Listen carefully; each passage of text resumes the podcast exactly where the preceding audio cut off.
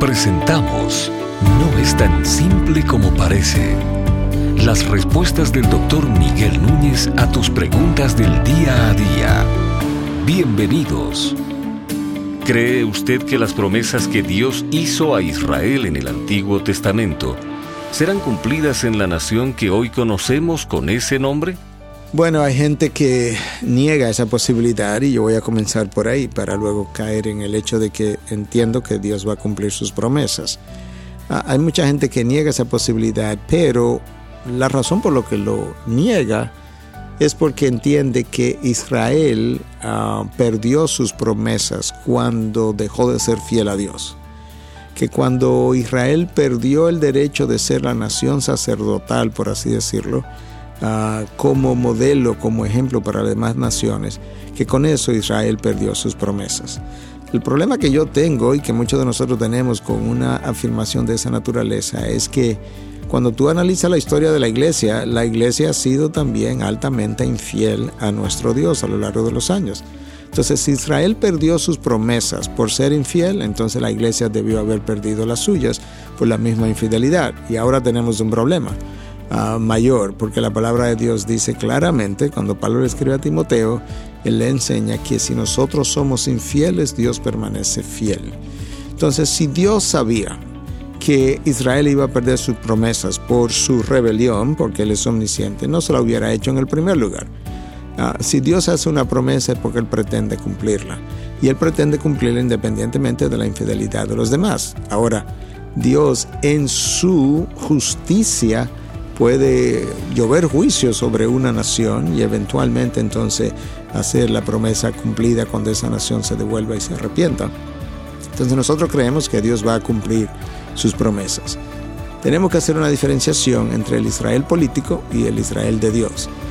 la nación que tú ves hoy en día es el Israel político, pero dentro de ese Israel político hay el Israel de Dios, que corresponde a aquellos redimidos o que van a ser redimidos, pero que son pueblo elegido de Dios. Pero también fuera de Israel hay pueblo elegido de Dios. Entonces el Israel político es el que tú ves geográficamente. El Israel de Dios eh, corresponde a los elegidos de Dios, algunos de los cuales ya están convertidos, otros están por convertirse en la nación que conocemos como Israel, y hay otros que están fuera de esa nación, pero forman parte de ese Israel elegido. Entonces nosotros creemos que ah, parte de lo que está ocurriendo al día de hoy ah, con la nación de Israel obedece precisamente a la profecía de los huesos secos de Ezequiel 37, donde ah, el profeta, Dios pregunta al profeta, ¿vivirán estos huesos? Y el profeta responde, quién sabe, solamente tú tienes esa respuesta. Y entonces él vio cómo en esa visión los huesos comenzaron a juntarse y después de los huesos comenzaron a crecer los ligamentos y después los músculos y después la piel.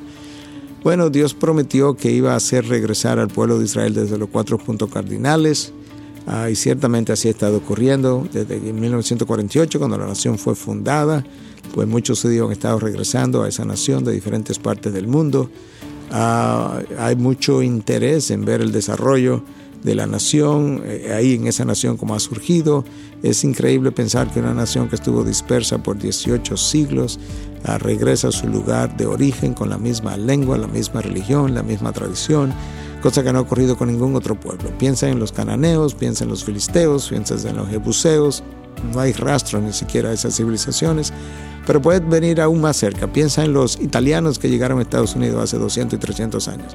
Piensa en los franceses, los holandeses, los alemanes que llegaron a Estados Unidos. Ninguno de ellos existe como alemanes, holandeses, franceses. Todos ellos están integrados a la cultura como norteamericanos, hablando el idioma y comportándose como cualquier otro norteamericano, porque fueron asimilados. Los judíos fueron dispersos por 18 siglos a múltiples naciones y nunca se asimilaron, nunca fueron asimilados por ninguna nación, permanecieron en su religión, permanecieron con el idioma. Algo está ocurriendo. Ahora, todo esto origina una controversia porque el Israel político ha hecho muchas cosas mal hechas y, es verdad.